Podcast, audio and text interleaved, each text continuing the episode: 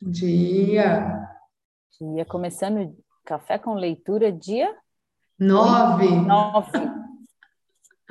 Dia nove hoje, gente. Pós Dia das Mães. Pós Dia das Mães, todo mundo de ressaca, Dia das Mães. Você acha que tem café nessa caneca? Não, água. Para hidratar. Tem água. Ah, a Ellen tá com água aí também. Café já foi, já. Agora... Nossa, eu olhei pro café, eu falei, hum, vai dar ruim, deixa esse café para mais tarde. Vou ficar na água. Mãe, é isso aí, né? Ai, gente. Da Vamos realidade. lá. Bora lá, contextualizar versus individualizar. Nossa, de ressaca já comecei com as palavras assim, né? Bora As lá. palavras difíceis, vamos lá.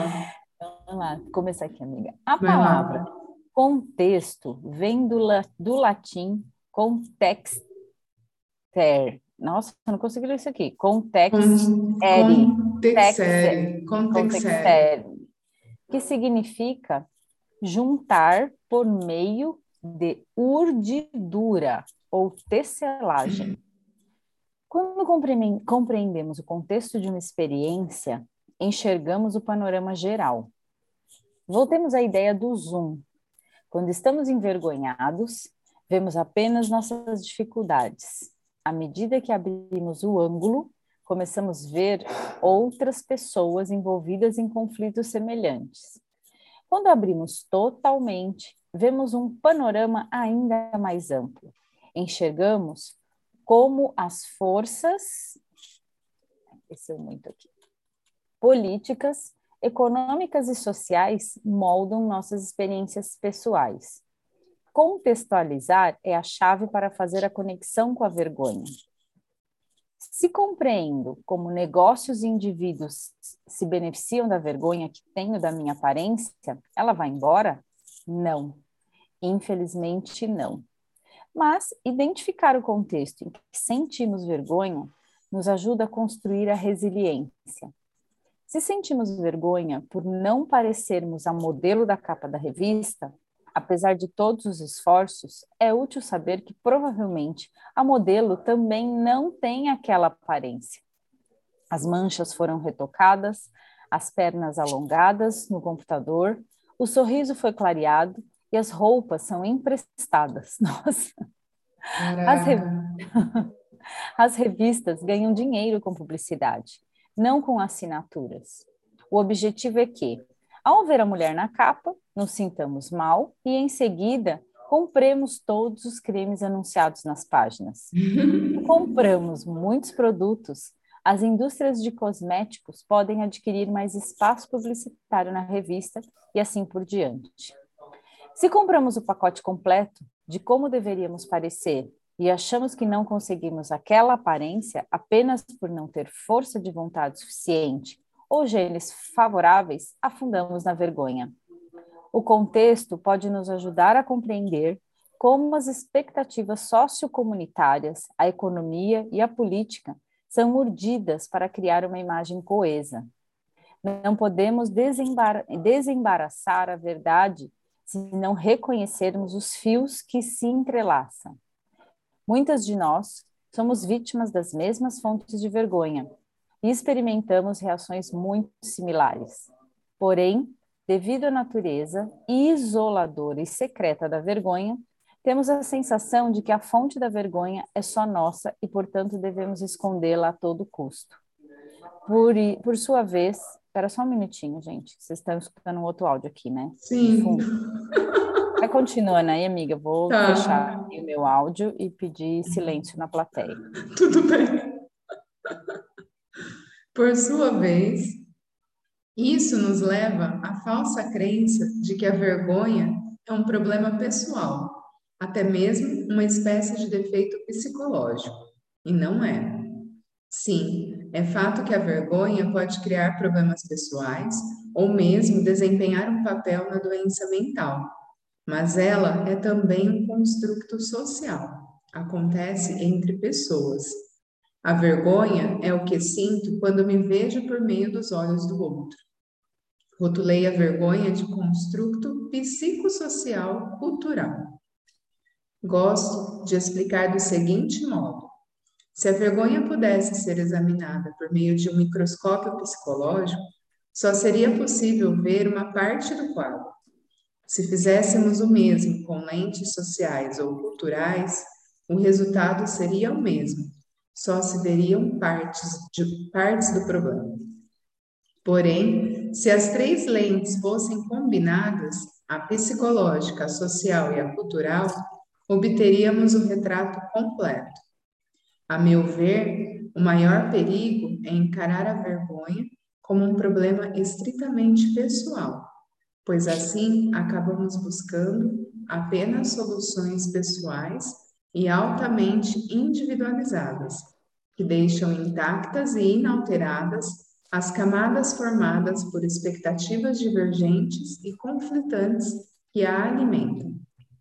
Se uma ou duas, ou talvez até mesmo uma centena de mulheres dissessem ao mesmo tempo que sentem vergonha de seus corpos, isso provavelmente não apontaria uma conexão social mais ampla. Mas a vergonha do corpo não ocorre apenas com um punhado de mulheres. Ocorre com mais de 90% das entrevistadas. Se apenas Sondra falasse sobre medo de vivenciar a vergonha, quando manifestava suas opiniões ou falava sobre questões públicas ou privadas, então dizer o que pensa não seria uma categoria de vergonha.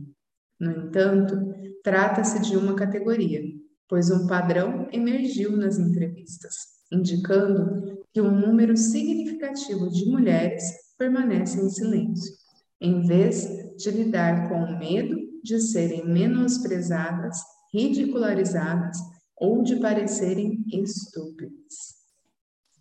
Continua aí, amiguinho. Bora lá.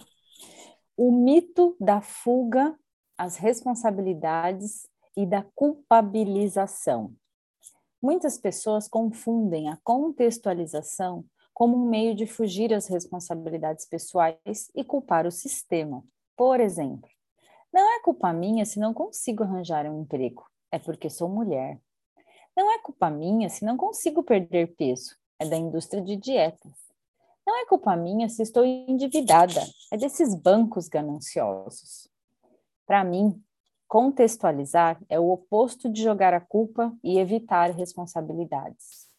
Quando as entrevistadas falavam da importância de obter uma visão geral, elas não se referiam a inventar desculpas. Falavam em encontrar o poder de promover mudanças ao compreender o panorama geral e saber que não eram as únicas em dificuldade.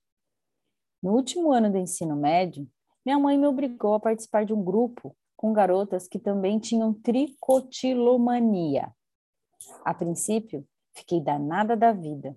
Nem acreditava que outras meninas sofriam do mesmo problema. Nesse grupo, no entanto, descobri que milhões de pessoas passam por isso. Não sou uma completa aberração. Inclusive, consegui ajudar uma menina três anos mais nova que eu explicando como havia conversado com meus amigos sobre o problema. Observação: tricotilomania é um transtorno de controle de impulsos que faz com que as pessoas puxem os pelos corporais, da pele, da cabeça, da sobrancelha, dos cílios, etc. Aquelas pessoas que têm o hábito, né, de ficar puxando. Parece ocorrer com mais frequência na pré-adolescência ou no início da adolescência. Tenho muito medo de ser estuprada. Estou muito bem informada sobre o que é abuso sexual e sei que não é não.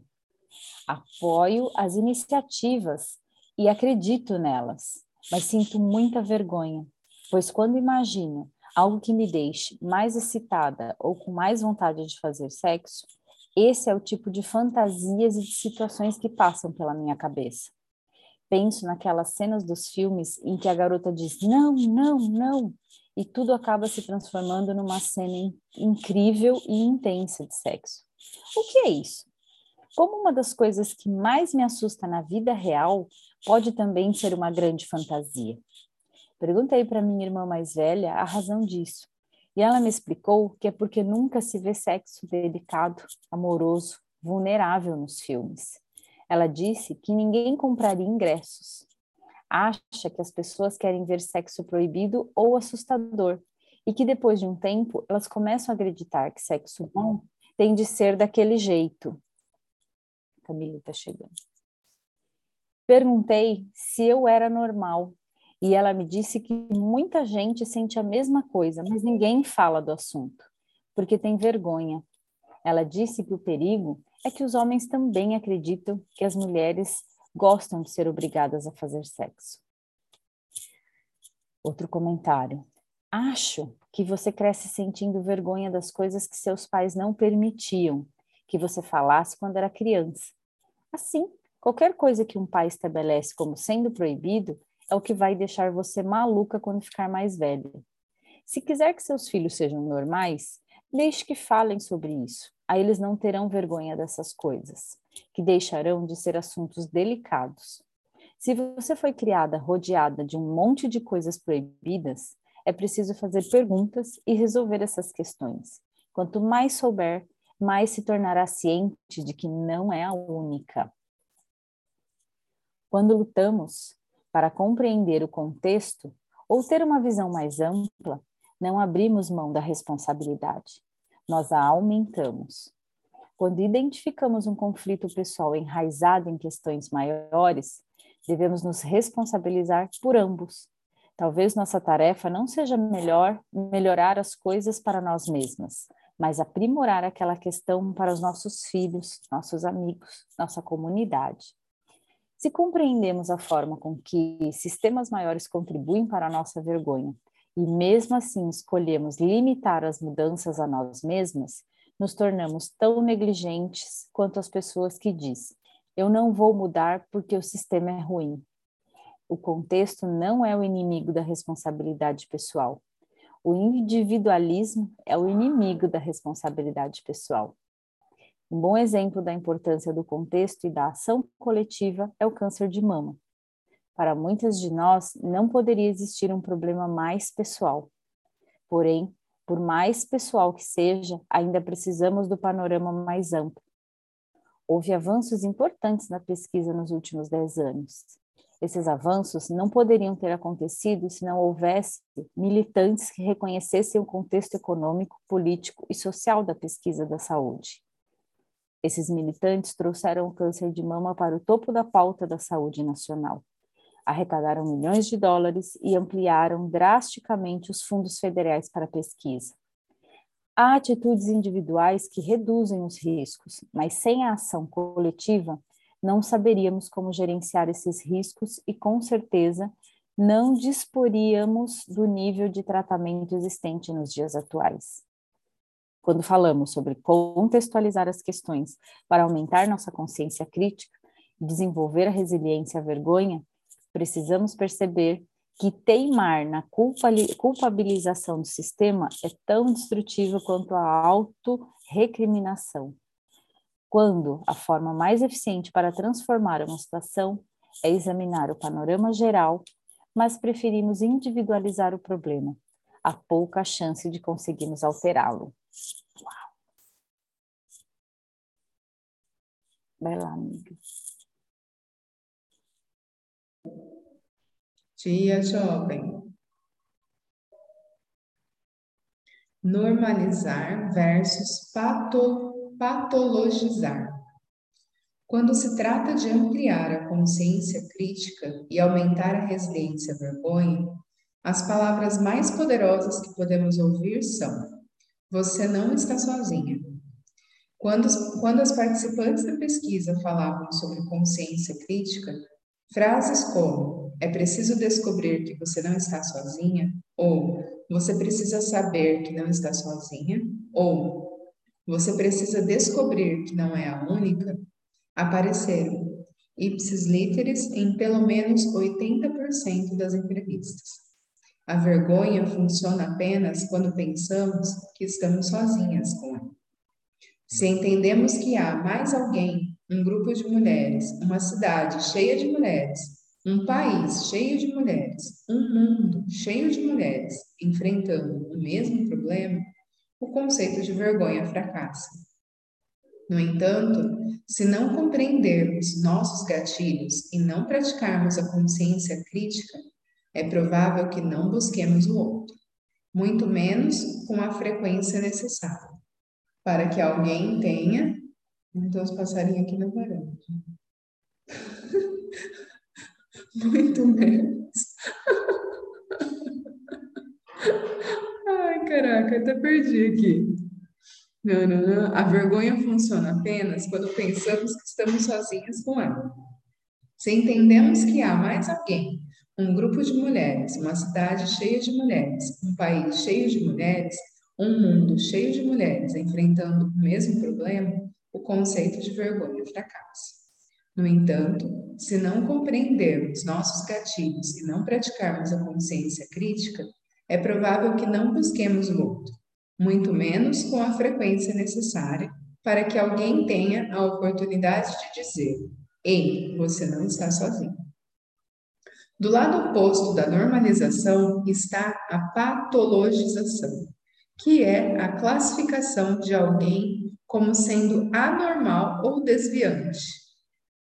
Sem a consciência crítica, acabamos acreditando que as expectativas sociocomunitárias são viáveis Individualmente, é fácil acreditar que somos as únicas pessoas que não atendem a essas expectativas. Portanto, há algo de anormal ou desviante em nós. Se vamos desenvolver e praticar a consciência crítica, precisamos ser capazes de normalizar experiências a ponto de saber que não estamos sozinhos. O exemplo do divórcio. Conversei com muitas mulheres sobre a vergonha do divórcio. Algumas abordaram os próprios divórcios e outras o divórcio dos pais. Um ponto recorrente em muitas das experiências eram as consequências econômicas. Para muitas, o divórcio tem um custo financeiro muito alto, além do emocional. Seguem quatro exemplos. Deixei de ser a mãe e a esposa perfeita para me tornar uma pessoa sem dinheiro, desempregada e sozinha. Ninguém vai chamar você de pobre quando você é casada e fica em casa com os filhos, nem mesmo quando todo o dinheiro é de fato do marido. Você pensa, o dinheiro dele é nosso. Então, um belo dia, ele vai embora e leva tudo, menos as crianças. Eu nem sabia como fazer o pagamento das prestações da casa. No momento, eu e meus filhos moramos com os meus pais. Quando você tem vinte e poucos anos e volta para a casa dos pais, as pessoas acham que você está perdida, em busca de um caminho. Quando você volta com 40, todo mundo acha que você é patética. A verdade é que também nessa idade estamos apenas perdidas e em busca de um caminho. As pessoas dizem que ninguém deve se envergonhar do divórcio dos pais. É mais fácil falar do que fazer. Experimente explicar a seu filho que os avós não vêm para o bar mitzvah dele porque não conseguem ficar no mesmo lugar. Quem sente essa vergonha? E que tal implorar dinheiro a seu pai para comprar os medicamentos de sua mãe? Papai sempre diz: você está do lado dela. Ele simplesmente não compreende. Ele a deixou sem nada. Não estou do lado de ninguém, mas é claro que vou cuidar da minha mãe. Mais um exemplo. Meus pais se divorciaram quando eu tinha 10 anos. Os últimos oito anos eu passei ouvindo minha mãe contar histórias horríveis sobre meu pai. Ela repetia constantemente: se ele a amasse, faria mais por você. Ele a deixou numa situação muito ruim, mas também estava mal. Se ela tivesse mais dinheiro, provavelmente não ficaria tanto no pé dele. Amo meu pai. É uma pessoa boa, decente e é um bom pai. Ela me faz sentir vergonha por amar. Ironicamente, é meu pai quem me faz sentir melhor em relação à minha mãe. Nunca fala mal dela. Na verdade, até chega a defendê-la algumas vezes. É tudo tão confuso. Quem nunca? Eu sabia que precisávamos nos divorciar. Ele já havia tido diversos casos e nossas brigas começavam a afetar as crianças. Eu acreditava que seria capaz de recomeçar sozinha, construir uma vida nova. Pensei que poderia arranjar uma casinha bonita, um trabalho em meio, meio período e que ficaríamos bem. Seis meses depois de vender a casa, eu tinha uma dívida de 14 mil dólares, um emprego que pagava 6 dólares por hora e mal conseguia dar conta do aluguel. Em vez de me ajudar, meu ex-marido sugeriu ficar com as crianças até que eu acertasse minha vida. Fiquei envergonhadíssima por não conseguir sustentar meus filhos. Não deveria ter deixado aquilo acontecer. Então, arranjei um segundo emprego e agora não tenho tempo para ficar em casa com as crianças. Elas ainda moram com ele.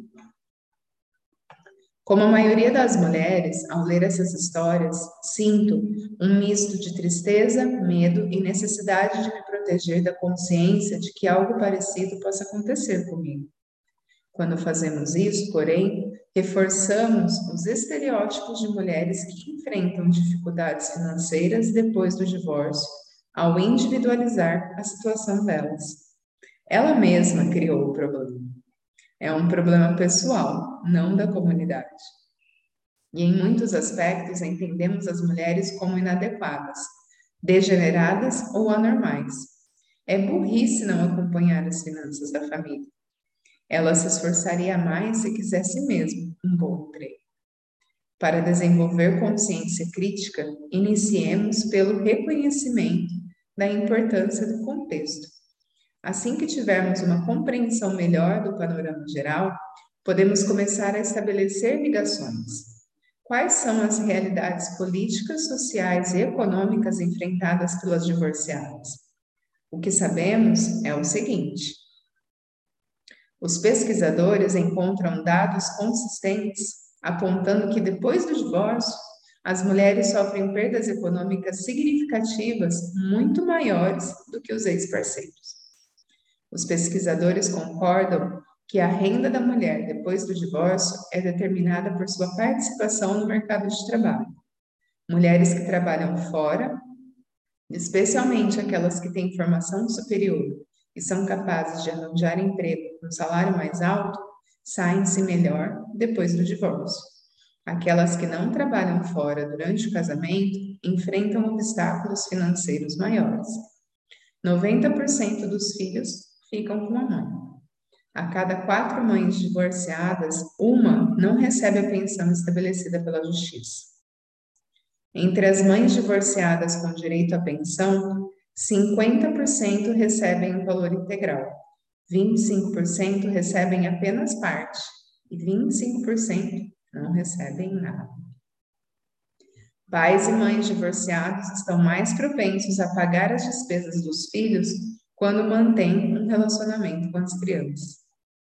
A pesquisa também demonstra que a capacidade de recuperação financeira das mulheres depois do divórcio cresceu nos últimos anos.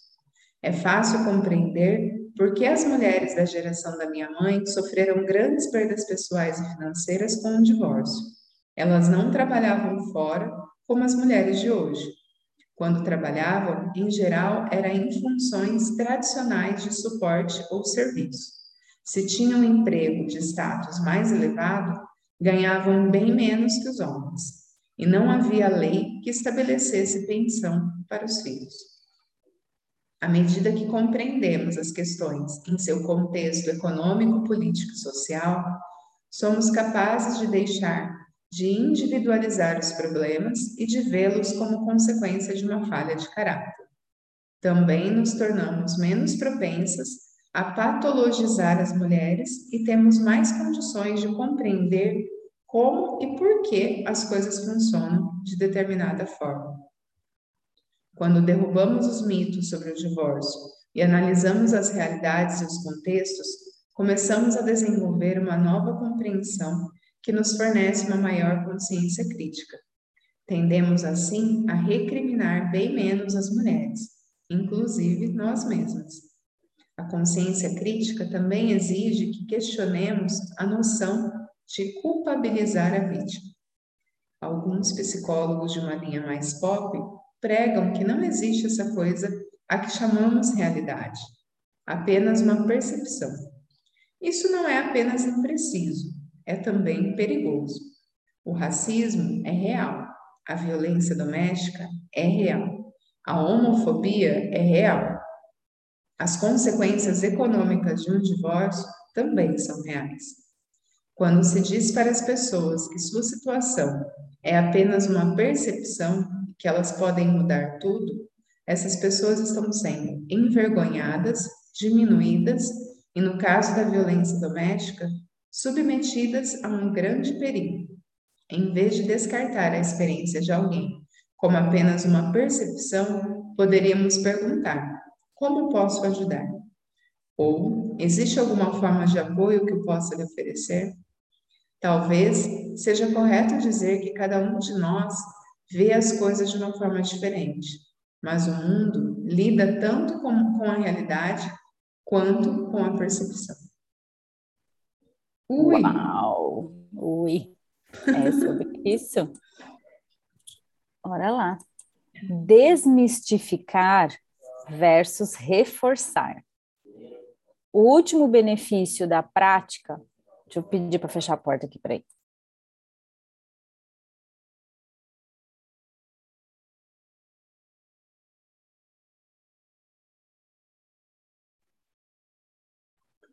Papo sério logo na segunda, hein, galera? O que mais é possível? Deise está alinhando os detalhes. Vamos lá, vou começar aqui. Desmistificar versus reforçar. O último benefício da prática da consciência crítica é a desmistificação. Vai lá, amiga, só li a primeira linha. Uhum, eu percebi. Tá parecendo pandemia, que tá todo mundo em casa hoje. Se queremos desmistificar alguma coisa, basta analisá-la e despila do mistério. Quantas vezes vemos algo incomum e interessante, e mesmo que estejamos morrendo de vontade de saber mais, sentimos que somos que não somos dignos de perguntar o que é, quanto custa ou como funciona.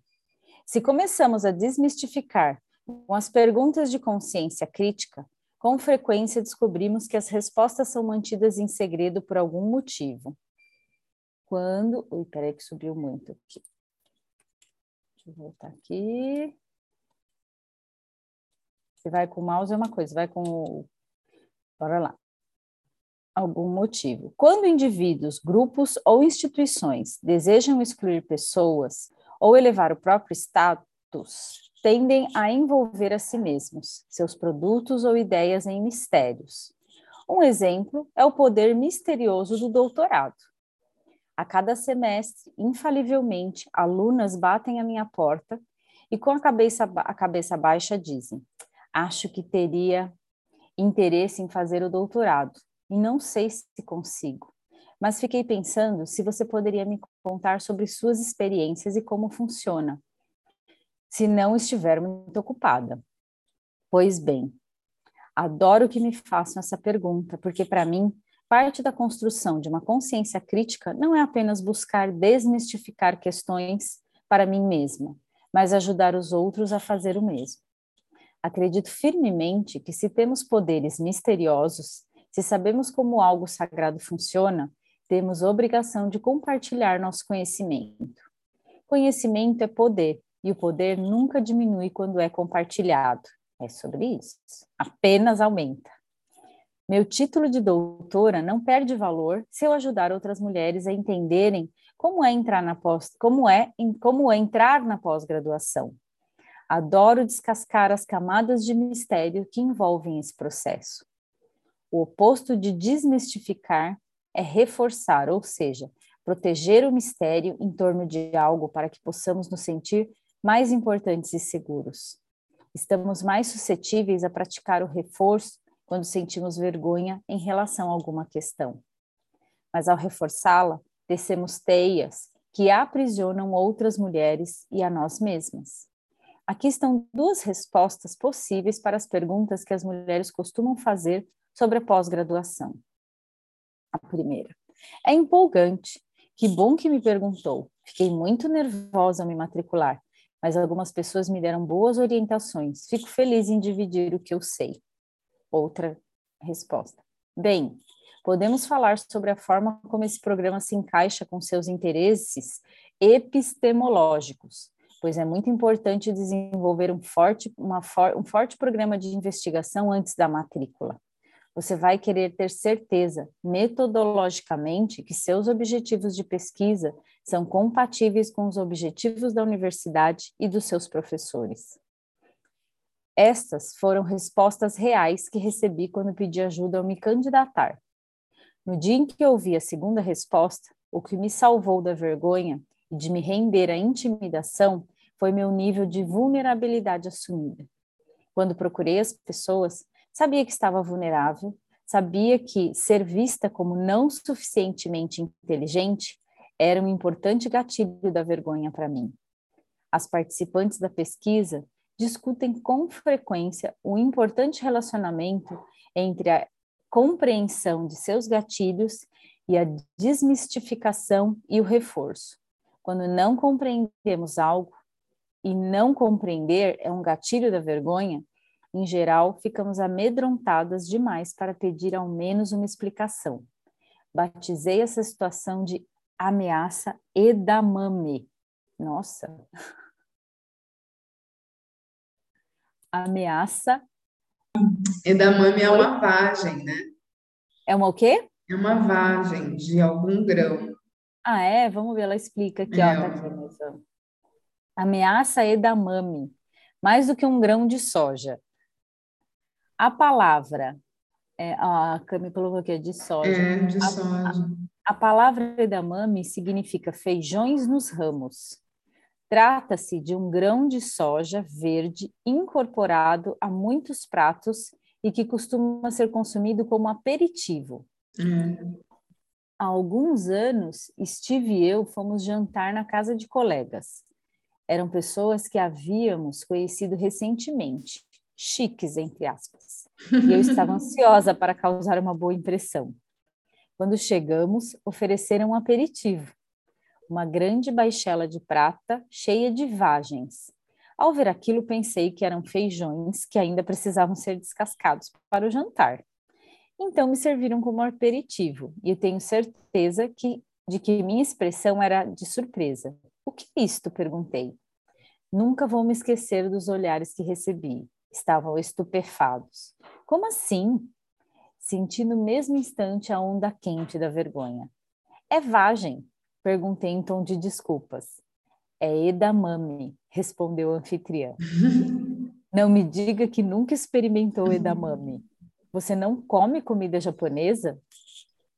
Então, como se fosse ao mesmo tempo inacreditável e fascinante, ela virou-se para outro, os outros convidados e anunciou: Elas, eles nunca experimentaram edamame. Dá para acreditar? tipo, gente, eu nunca comi isso aí, gente. Fiquei curiosa agora. Você já comeu edamame, Ellen? Eu já comi edamame. Eu nunca comi. Eu, tipo, Mas não assim... é comum, gente. É, então, gente, agora eu, tô, eu vou atrás de ser da mami, fiquei curiosa. Tive ímpeto, eu, eu tô igual, eu tô igual a Brené, tamo junto. Tive ímpetos de dar meia volta e ir embora, coberta de vergonha. Algumas semanas depois, estava no meu escritório trabalhando e comendo os 10 gramas de soja. Acabei realmente gostando. gostando da mãe. Tipo... Quando uma estudante bateu na porta e perguntou se poderia entrar e conversar sobre um trabalho, essa aluna mexeu muito comigo, provavelmente porque lembrava a pessoa que eu era no fim da casa dos 20 anos. Achei que ela ia falar do Edamame. Inteligente, por vezes dolorosamente insegura e me esforçando bem mais do que o necessário. Ela olhou para o pacote e perguntou: O que é isso? Numa fração segundos você voltei a ser tomada pela vergonha que senti naquele jantar.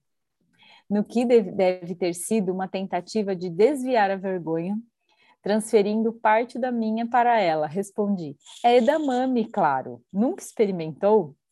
Ela pareceu constrangida. Não, acho que não. É gostoso?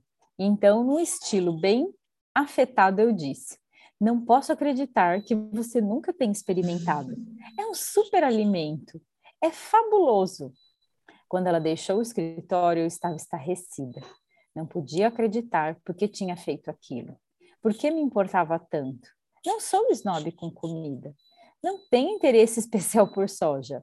Pensei no assunto durante vários dias até a ficha cair. Não sentia vergonha por nunca ter experimentado edamame. Não reforcei a noção porque era importante eu me sentir mais esperta do que a Luna.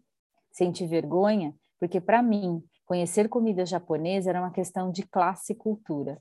As pessoas no jantar eram realmente elitistas em relação à comida, do tipo que viaja pelo mundo e sabe tudo sobre arte e vinho. Seus filhos pequenos comem alimentos cujo nome eu nem sequer consigo pronunciar. Quer continuar aí, amiga? Porque o barulho. Tá um mercado de peixe hoje. Como pode melhorar? Não, e o engraçado, né? Ela, ela repetiu com a menina a mesma coisa que ela passou, ou seja, para diminuir a vergonha dela, ela agiu da mesma forma. Exato. Repetiu. É.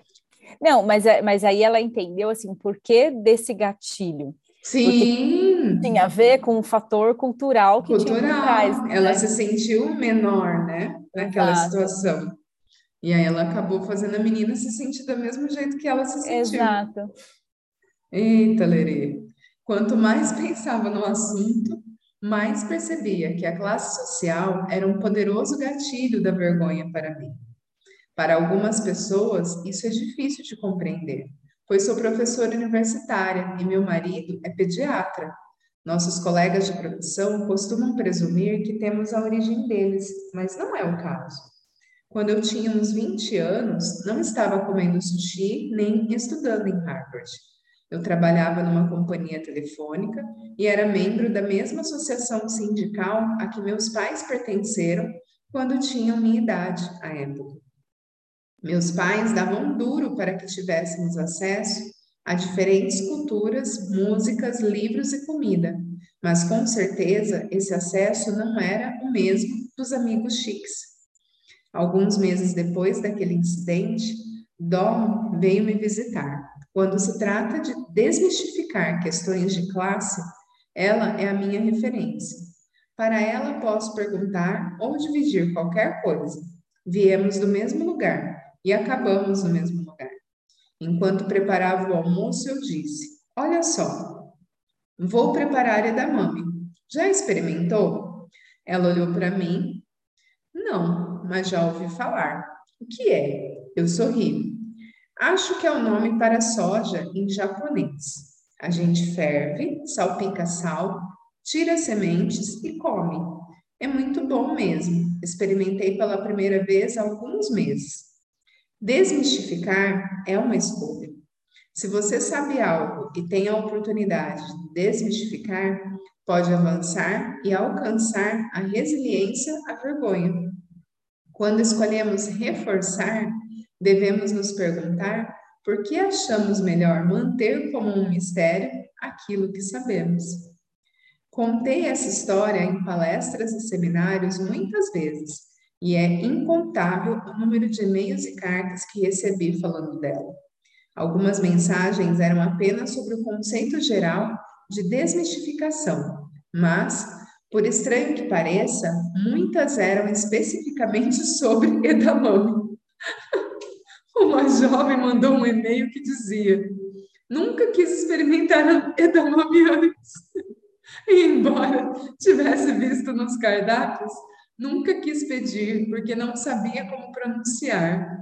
Depois de ler sua história, eu ri e pedi para uma boa amiga, uma daquelas que não me julgaria, que pedisse uma porção quando estávamos no restaurante japonês. Pedi a ela que me mostrasse como comemos. Eu adorei e penso em você toda vez que como edamame. Como venho de uma família pobre de imigrantes mexicanos, eu realmente me identifiquei. Sobre isso, gente. Gente, agora eu vou comer edamame. Pode comer. Edamame, tirar uma foto e marcar Brené. Gente, eu nem sei a cara dele, assim, fiquei curiosíssima. É tipo uma vagem verdinha, parece vagem de ervilha, mas é um ah. grão maior. Nossa, não, nunca vi. Nem restaurante japonês, assim, aqui, nem. Restaurante japonês geralmente tem. Edamame, vou ter que anotar e pedir na próxima. Vou lá na Liberdade comer edamame. Deixa eu ver a cara, cara dele. Edamame, vamos jogar aqui no Google. no Google. Edamame. É, tarefa da semana. Como edamame. Espera só um pouquinho, gente, peraí. Ai, oh. Olha, vende congelado. Vende, vende congelado. Ah, gente, eu nunca vi isso aqui. É, parece um feijãozão gigante. É, é tipo um tremoço. É, mas a vagem é maior, né? O tremoço é um grão só. Isso. Nossa, ela é gigante. É. Hum, ele é verdinho, né? Tremoço é, Isso. é, é beijinho. Edamame congelado. É chique, eu me iguaria. Oh, tem uma loja de japa aqui, não. Vou descer lá e comprar edamame. oh, gente, quem comer edamame põe hashtag sou hashtag chique. sou chique. chique. Olha isso aqui, ó. É isso aqui, ó.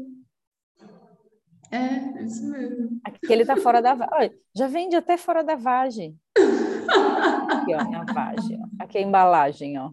Ah, tá. É, se você for no mercado, você vai achar que é ervilha. Gente, acho que no Pão de Açúcar deve ter. Certeza que tem, amiga. Nunca vi nem, nem... Gente, a Camila, que é, é a chefe... Masterchef. É. A Masterchef do grupo pode nos falar. Uhum. Ah, ela colocou que ela tá se, oh, é, tipo uma, tá se achando chique. Curtinha, com dois grãos apenas. Estou me achando fina agora.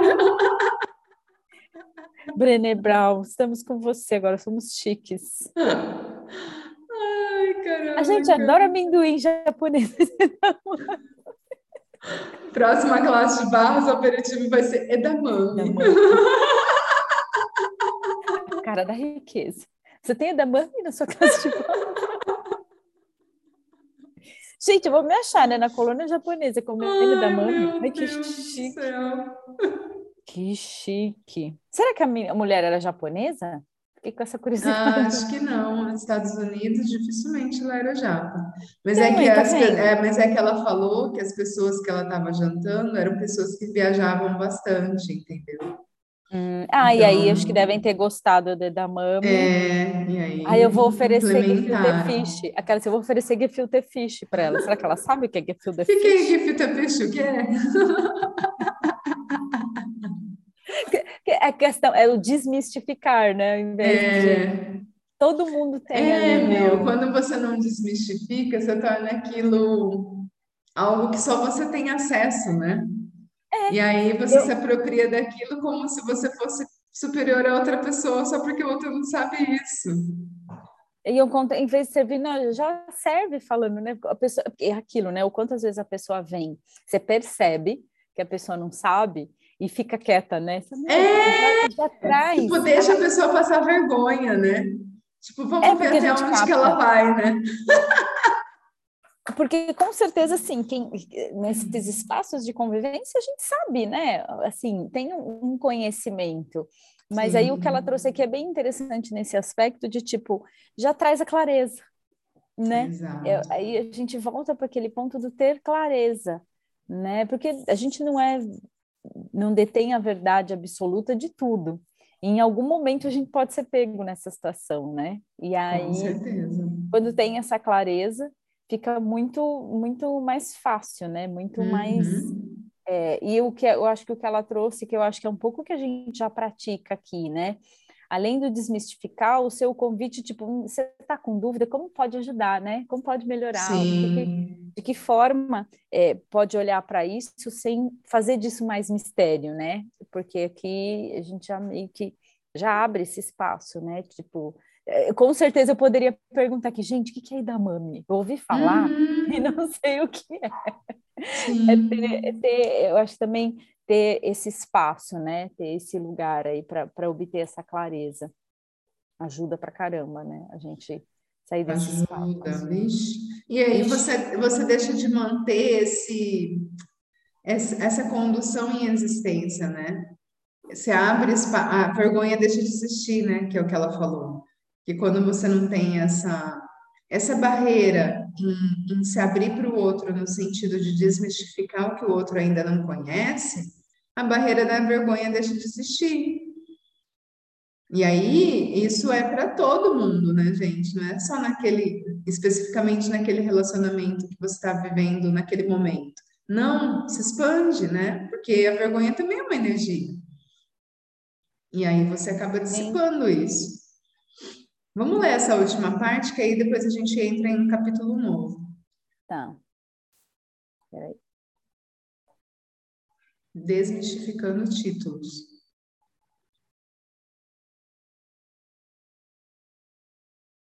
Desmistificando títulos. Durante as entrevistas, muitas mulheres associaram a vergonha a educadores e profissionais de assistência. Como educadora, não fiquei nada surpresa ao encontrar a vergonha identificada como uma questão em sala de aula. De fato, acredito que ela seja um dos grandes obstáculos ao aprendizado. Temo que a pressão sociocomunitária para parecer culto tenha se tornado mais importante do que o processo de aprendizado. Quando gastamos tempo e energia construindo e protegendo nossas imagens de mestres, é bem difícil que corramos, risco, corramos o risco de admitir que não compreendemos algo ou de fazer perguntas, ambos essenciais para a construção do verdadeiro conhecimento. Fiquei, porém, chocada ao descobrir que o simples conceito de títulos evocava vergonha nas mulheres. Eles falavam como a vergonha as impedia de voltar a estudar, de fazer psicoterapia, de ir ao médico, consultar-se com um dentista e até mesmo de falar com um líder religioso. Nesta sessão, quero dividir minhas observações sobre títulos e como costumamos abrir mão de todo de nosso poder assim que vemos que alguém é mestre ou doutor. Pessoas com títulos têm três grandes vantagens sobre aqueles com quem trabalham. Um, tem permissão para não saber algo. Dois, tem permissão de não contar algo. 3. Sua objetividade não é questionada. Quando as pessoas ouvem uma pergunta que as põe na berlinda, são pressionadas a encontrar uma resposta, de preferência correta. Se não conseguimos responder ou se oferecemos a informação errada, nos sentimos julgados. Com títulos, porém, ganhamos automaticamente o direito de não saber ou de não responder. Os títulos também são uma espécie de passe livre. Por exemplo, na graduação.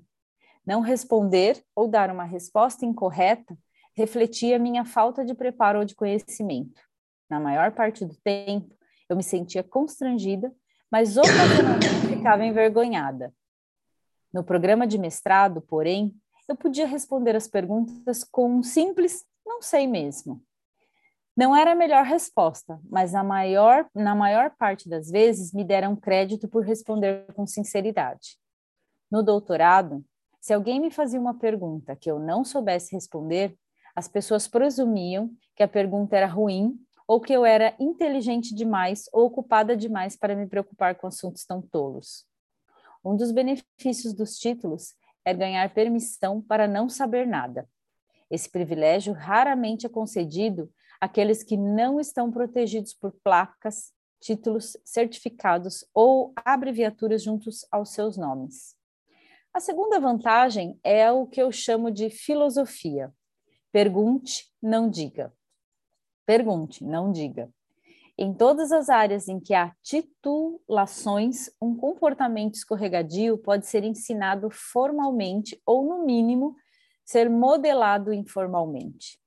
A maioria dos educadores e dos profissionais que prestam atendimento, terapeutas, médicos, assistentes sociais, líderes religiosos, etc., foi treinada para extrair informações de consumidores relutantes e dizer o mínimo sobre si. Essa regra silenciosa determina que quanto maior o título e o status, mais você pode saber sobre os outros, sobre os outros e menos precisa revelar sobre si. Pense bem. Sua médica talvez conheça seu histórico sexual, seu peso, quantas vezes você vai ao banheiro durante a semana. Porém, seria questionável se você perguntasse a ela se é casada ou se tem filhos. Muitos profissionais vão disparar: não estamos falando de mim, ou isso não vem ao caso. Aqui estão quatro exemplos. Exemplo 1. Um, esperei, esperei até os seis meses de gravidez para ir ao médico e providenciar cuidado pré-natal. Esperei até ser tarde demais para interromper a gravidez. Tinha medo do que o médico dissesse. Você é gorda demais para ter filhos. Não deveria ter engravidado. Estava com tanto medo e com tanta vergonha que simplesmente esperei. Não posso acreditar que pus em risco a mim e ao bebê por me sentir humilhada em relação ao meu peso. Simplesmente odeio médicos. Outro exemplo. Minha filha morreu de câncer aos seis anos. Meu pastor disse que eu era egoísta por chorar a morte dela, pois ela se encontrava num lugar melhor, estava junto a Deus. Ele é um homem muito inteligente, mas o que disse foi cruel. Aquilo me fez odiá-lo, odiar minha igreja e odiar a Deus. Ainda odeio esse pastor, não voltei mais à igreja e ainda estou tentando me conciliar com Deus. Como alguém ousa envergonhar outra pessoa que chora a morte de um filho? Nenhum terno, nenhum diploma dá direito a isso. Tem ideia de quantos anos levei para me livrar da vergonha por estar triste? Tenho permissão de viver o luto. Uma parte de mim sempre estará em luto. O que ele disse foi de uma injustiça terrível ele se aproveitou da sua posição. Outro exemplo. A primeira vez que meu filho teve uma infecção de ouvido, o pediatra disse: Bem, o que vai ser? Sua carreira ou a audição, a audição do seu filho? Apenas um médico se sentiria no direito de dizer algo parecido. É, doutora Simone! Nossa, na cara. Altos fights. A diferença é que a gente. Eu já tinha fight com ela. Nossa, total, né? Apenas um médico se sentiria no direito de dizer algo parecido. Perguntei a ele se os filhos deles frequentavam uma creche e ele respondeu: Meus filhos não estão no consultório médico com uma infecção no ouvido. Você se ressente deles por se comportarem como se fossem muito melhores do que o resto do mundo. Entretanto, depende totalmente deles. Ainda bem que a gente hoje usa óleo essencial, né? Ajuda. Mais um exemplo. Tinha 58 anos quando voltei a estudar. Não sabia sequer como mandar um e-mail ou usar o computador. A última vez que havia pisado na faculdade, achávamos o corretor para a máquina de escrever algo revolucionário. Sabia que seria intimidante, mas quando estou na sala de aula, viro uma idiota. Só quero fazer uma pergunta ou um comentário, tropeço nas palavras não é por causa dos outros alunos, mas por causa desses jovens professores. Eles me deixam tão nervosa. Alguns são mais novos que meus filhos. Detesto me sentir totalmente tola diante deles. A terceira vantagem de ter títulos é a presumida objetividade. A maioria dos profissionais titulados, de fato, recebe algum tipo de treinamento sobre como ser objetivo mas há um debate corrente sobre o que verdadeiramente, o que é verdadeiramente viável. Alguns aprendem que a objetividade é possível e são treinados para substituir suas lentes pessoais por lentes profissionais quando estão com clientes ou pacientes. Na minha experiência, a ameaça mais séria é a objetividade, é a própria crença de que a objetividade pura e a neutralidade de valores existem, tenho maior confiança naqueles que, que questionam a objetividade e que acreditam que as pessoas, os valores e as experiências influenciam nossa pesquisa e prática. São eles que fazem os maiores esforços para apresentar suas opiniões dentro do contexto apropriado. Quando entrevistamos médicos, terapeutas e outros profissionais certificados, não podemos presumir a objetividade.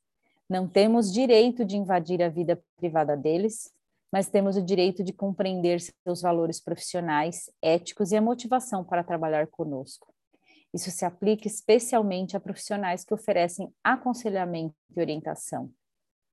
Quero um pediatra que me apoie, que apoie mães que trabalham fora. Quero um obstetra que compartilhe de algumas das minhas crenças básicas sobre gravidez e parto. Quero um contador que compreenda meus valores e minha ética. E com certeza quero um terapeuta que compartilhe dos meus valores básicos sobre a maneira como as pessoas mudam. Considerando-se o poder dos títulos, é fácil compreender porque a vergonha frequentemente emerge de interações com quem os detém. Para construir conexão e poder nessas situações, precisamos praticar as habilidades de consciência crítica, determinar quem se beneficia do nosso medo e da nossa vergonha e decidir como buscar apoio. Para isso, não devemos hesitar em pedir indicações. E também devemos aceitar que temos o direito absoluto de entrevistar os profissionais para saber como trabalham antes de expor nossas informações mais pessoais ou nossas vulnerabilidades. No capítulo seguinte, vamos aprender sobre o poder de procurar o outro. Embora os quatro elementos da resiliência à vergonha nem sempre apareçam numa ordem específica.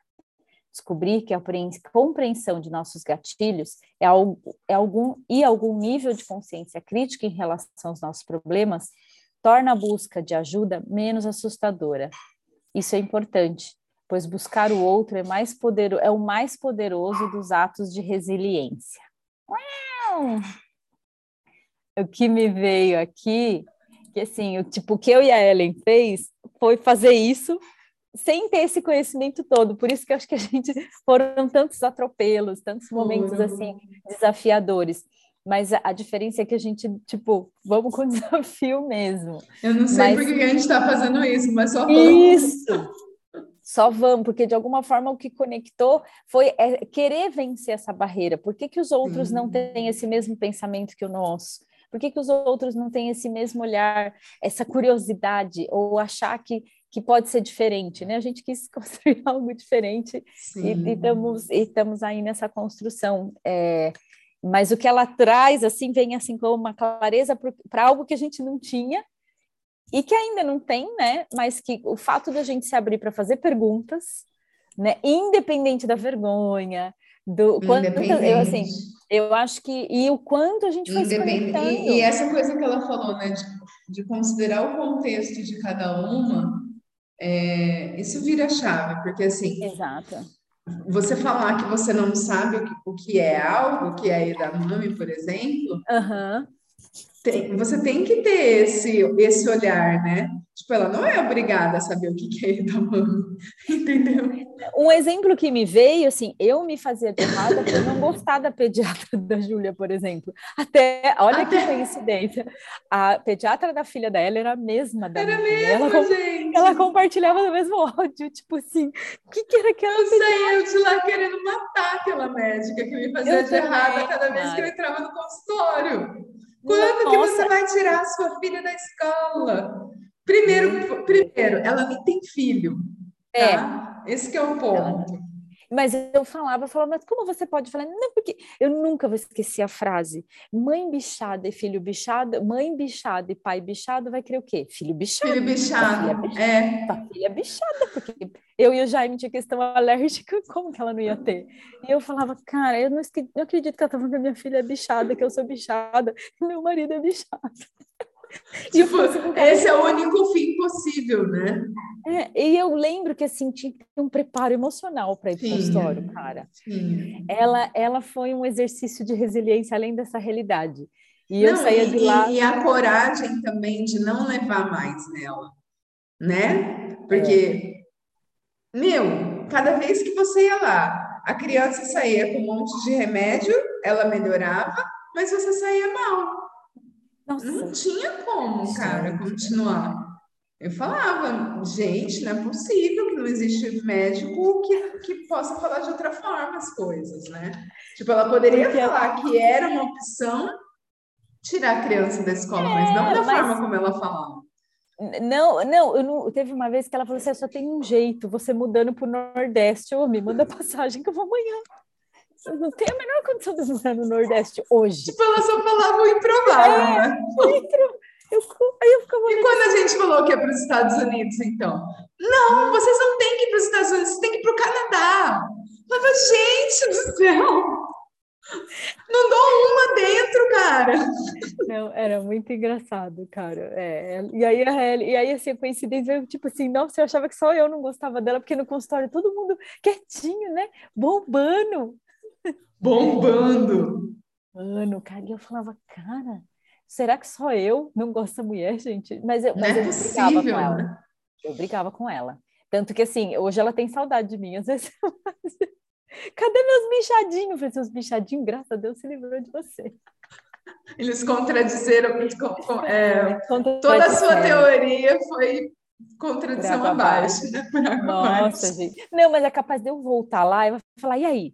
Fala a verdade, tem algum problema aí, né? Tem, tem, não é, não tá perfeito. Não é possível que, que tá perfeito, né? Não é possível. Fala a verdade, você tá com cabelo branco, você tá acabada. Ela chegou a me mandar fazer lifting facial, porque eu tava acabando. Ah, Jesus, que mulher doida. Que ela não queria ser mãe, porque imagina Então, mas isso é o, muito que a Brené trouxe no livro. É. Quanto que as pessoas se escondem atrás de títulos para falar o que vem na, te, da cabeça Exato.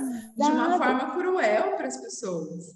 Ela e essa que foi a mágica, eu acho, é. Daisy, do Axis na nossa vida, né? Porque quando você vai para o Axis, eles falam assim: não existe mestre, não existe guru, siga o seu saber. Se você está aqui nessa classe, mas o que eu estou te falando não faz sentido para você, fica com o que você sabe. Aí você olha e fala: como assim vou ficar com o que eu sei? o que eu sei tem valor, né? Porque a gente sempre. Leva um tempo para a gente. Leva, leva. Assimilar isso, né? Um exercício. E assim, é muito do confiar no seu saber. Como que eu vou confiar no meu saber? Eu não tenho formação, eu não tenho capacitação, eu não sou do, eu não tenho título, né? E é, aí... o quanto que o título é uma muleta, na verdade, né? Exatamente. Até para não acessar o seu saber. É, não, hoje não tem mais esse espaço. E a vantagem é que aqui a gente, assim, eu acho que a gente cria, as meninas que estão aqui, sabem que tem essa possibilidade de pergunta, né? Sim. Que a gente vai olhar um contexto como um todo. E quando a gente vê alguém acabada, vai falar, amiga, tá tudo bem? Aconteceu é. alguma coisa? É, é isso, é muito gente. isso. É como a Camila Confiar no meu saber, é isso. É isso. Sempre. E eu, e Esse confiar, é o treino, cara. E, e, muitas vezes, vai acontecer de você confiar no seu saber e ainda assim, caramba, eu sei que é isso, tal, mas vai dar amarelada, né? Nossa, mas eu tava tão, qual que é a mágica? Escolhe de novo, não é porque Escolhe você de novo. saber que vai dar certo, tá tudo certo. o que é o certo, né? Exato. Porque vai depender muito, aí entra o que ela fala do sócio político, econômico, da condição do país, da condição do tempo, da condição do, da condição que você tá, a gente nunca acorda igual. E acho que é outra hum. mágica que o Axis nos deu. A gente tem a possibilidade de sobrecriar todo dia. Todo dia, independente Porque... das condições externas. Exatamente. Tanto assim, em outro tempo, quando a gente olha para o Hub, imagina que ia estar tá fazendo uma live na condição que faz hoje, ou que. Então, é, é olhar para esses desafios e falar: caramba, consegui, mas eu posso melhorar um pouquinho ou não melhorar também. Escolha, né? Porque é escolha. Melhor, e não ir para o errado disso, né? Ter é a consciência crítica de saber que você sempre tem escolha. Se não está do jeito que você gostaria que tivesse, qual a escolha que se requer ainda que eu não fiz? Exato, exatamente. É, é, assim, hoje a gente começou o dia aqui em DR, porque meu filho perdeu aula, né? Não foi para a escola, por isso está um caos aqui né? Gente, véspera, depois do Dia das Mães, né? Pior mãe do universo, né? Aí eu só falei para ele assim, eu falei, olha, a única clareza que eu posso te dar e que eu vou falar de todo o meu coração, porque isso é o meu saber. Eu tudo que eu falei até hoje é querendo o melhor. O melhor para você. Se o que eu tenho de melhor para você, não, então tá tudo certo, vai no seu caminho, segue o seu saber que eu vou o meu. Em outro tempo a gente vai iria pro buraco e acabou. Sim. E aí é o que eu e a Ellen falamos semana passada, se a gente deixa de ir, o outro deixa de ir também. Quando a gente se invalida, o outro se invalida também. Então, que contribuição que a gente pode ser sendo nós mesmas. Sendo nós mesmos. Sendo nós mesmas. É, eu acho que é, é ser o convite para que o outro perceba que ele também tem escolha, sempre, né? Uhum, sempre, sempre. E a vida dele não é uma consequência da escolha do outro, e sim das escolhas que ele está fazendo ou não está fazendo. Exatamente. E aí, e aí parte para o abraço, né? Parte para o abraço. E é, isso, é isso. Bora comer da mami. Bora comprar essa bagaça que agora eu fiquei curiosa. Aquelas aí eu vou comer. Não, nem é tudo isso é da mami. Eu prefiro amendoim japonês. Prefiro um bolinho. Sim, não fazer escolha também é uma escolha. Mas aí vai a consciência crítica em ação para perguntar, né? O que vai criar mais. Exatamente, exatamente. É Sempre. Minha mão tá congelada, gente. Eu tava aqui no mouse, tá congelado. Ai, aqui nem tá tão frio mais. Aqui tá, deixa eu ver, 17 graus agora, considerando que já é 9 e meia, ainda tá friozinho. Então tá, meninas, então é isso, gente. Próximo capítulo. Qual que é o- dia 10, capítulo 5, né? Isso, que a gente já... o terceiro elemento, buscar o outro. Hum, Hum. ixi, Gratidão. Camis. Gratidão. Bom almoço para vocês aí, hein? Ah, a Cami já vai almoçar. É. Beijinhos. Beijinhos. Ai, caramba. Ainda bem que a